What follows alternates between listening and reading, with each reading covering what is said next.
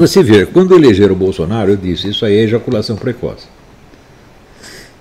Você não pode, o movimento que está aparecendo, não pode eleger um presidente antes dele criar uma militância capaz de defendê-lo. É um absurdo dos absurdos, absurdos. Mas é que é uma população sem cultura e que quando você fala de política, ela entende que é aquilo que a televisão chama de política. É eleição, propaganda eleitoral. Isso que ela entende de política.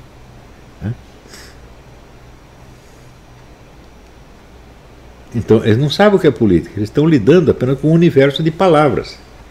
Né? Joguinho de palavras, só mágica, mágica verbal. Então só vão fazer besteira. Se você avisa que não é assim, bom, as pessoas não acham bom, elas ficam bravas às vezes, porque ele está nos chamando de burro. Estou sim. Né? Por exemplo, há quantos anos eu venho dizendo que a primeira coisa a fazer no Brasil é fazer um estudo sobre o poder estudantil. Ou seja, quem manda na formação mental dos nossos estudantes universitários. E eu peço há 20 anos que façam uma pesquisa das teses apresentadas na área de filosofia, literatura, ciências humanas e vejam quantas teses, não, já nem digo anticomunistas, mas não comunistas, foram aceitas para. Não digo que foram aprovadas, foram aceitas para exame. Não é nem aceita para exame. E, ora, Precisa ser muito inteligente para você entender que a classe estudantil de hoje é a classe política da manhã. Quanto tempo passa de uma coisa para outra? Segundo a teoria da, de, das gerações do Julián Marias, 15 anos. Teu neguinho é líder estudantil hoje, daqui 15 anos ele está. Ele é senador, ele é líder revolucionário. Tipo assim, Zé Dirceu. Eu conheci o Zé Dirceu quando ele era estudante de, de direito na PUC. Né? Ele morava ilegalmente na, na casa do estudante do 11 de agosto, como eu também morava ilegalmente. Né? Nenhum de nós era aluno do 11 de agosto. Mas, como nós éramos comunistas, então a comunistada nos aceitava lá dentro. E naquela época seria quase impossível você dizer que o Zé Dirceu ia, iria se tornar um cara importante na política. Mas alguns daqueles que eu conheci, alguns vão estar na política com certeza. Pelo menos dois, ele e o Rui Falcão. Mas, então,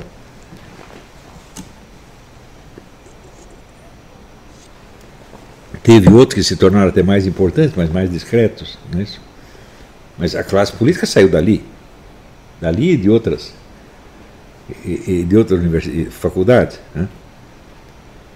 Como é que o pessoal não entende que é mais importante você ter um domínio cognitivo da política estudantil do que você fazer pesquisa eleitoral? Por que, que você não entende isto? Porque você, se você vai votar, você vai votar em algum candidato que existe. O problema não é quem, quais são os candidatos que o povo escolheu. O problema é quem escolhe os candidatos. Hã? Quem escolhe os candidatos já decidiu a eleição antes da eleição acontecer. Como se formam os candidatos? Por, por onde eles passam? Não é isso? Então, esse também, vamos dizer, seria um, um dos princípios, se você quer, o princípio elementar da política eleitoral é este dizer, a classe política é uma parte da classe falante. E onde se forma a classe falante? De onde ela vem?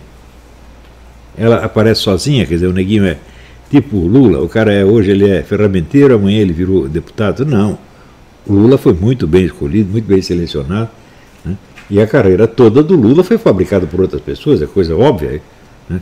Se não fosse o Frei Beto, ele não seria nada. Se fosse o Frei Beto, o Rui Falcão, né?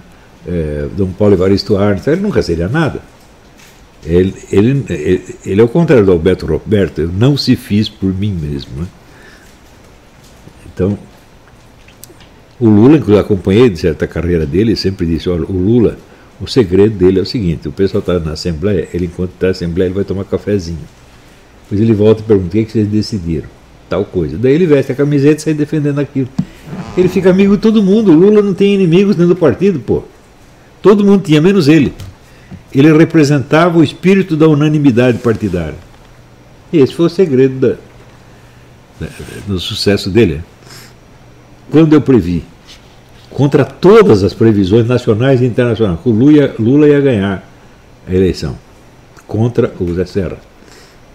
Eu falei, não é que, não é que o Lula é o mais provável, não, é líquido e certo e é impossível que seja o contrário. Eu falei, usei estas palavras. É impossível que o PT não ganhe. Para você fazer uma previsão assim na base do impossível, você tem que estar com muita certeza. E eu tinha examinado o caso suficientemente, não há força política capaz de se opor a esse cara. Né? Depois aparece, mais tarde, apareceu uma direita, etc, etc. Né? É, ela começou assim, começou, tem um vago movimento intelectual e de repente elegeu um presidente da República, sem ter criado uma militância, sem ter criado uma classe política. É coisa de maluco, meu Deus do céu. Né? Você vê, um comunista sabe disso. Hum? Não sei se não, não, hoje em dia, se você falar dos comunistas históricos, muita gente não os conhece. Palmiro Togliatti foi o secretário-geral do Partido Comunista Italiano por décadas. Né? Quando eles estavam já com a maioria tal do Congresso e ofereceram para ele lugar de primeiro-ministro, ele falou: não, não, não, não, não. Vocês não têm condição de me sustentar lá. Então eu não quero. Ele nunca chegou a ser primeiro-ministro, na verdade. Né? Mas que ele estava certo, ele estava. Né? Agora, no Brasil, a hipótese do sujeito rejeitar um cargo político é uma hipótese praticamente inexistente, porque você tem um monte de cara desempregado, inútil, que mora na casa da mãe, que está louco para ser deputado, senador, pelo menos vereador. É, é, um, é um emprego, ele precisa de um emprego. Né? Ora, como regra geral, se você precisa da política como emprego, você não está qualificado para se meter na política. Você quer se meter na política? Fique rico primeiro. Ou então você não precisa ser rico pessoalmente, mas precisa ter uma força política com dinheiro que te apoia. Por exemplo, sei lá, o Lula, o sindicato. O sindicato tem dinheiro para caramba, dinheiro do quê? Do imposto sindical. Esse pessoal apoiou o Lula e ele se fez. Ele não foi com os recursos dele.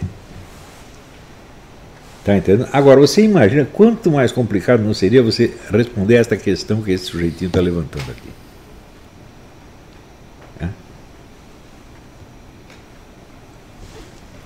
Se você entende que o poder é uma possibilidade concreta de ação, não uma possibilidade abstrata. Que abstratamente, qualquer um pode qualquer coisa, eu posso virar papa amanhã. É Mas, quer dizer, possibilidade concreta quer dizer que é algo que está ao alcance da mão, quer dizer, pode entrar em ação imediatamente. Né? Ou num, num, prazo previsível. Né? Uhum. Se você entende isso, você pode começar por comparar, vamos dizer, o poder que alguns desses metabilionários têm, metacapitalistas têm, com o poder que alguns estados têm. Hum? Então tem. Pergunta que eu teria um empregado do Bill Gates fez. É? Que governante manda em 2 bilhões de pessoas? O Bill Gates manda.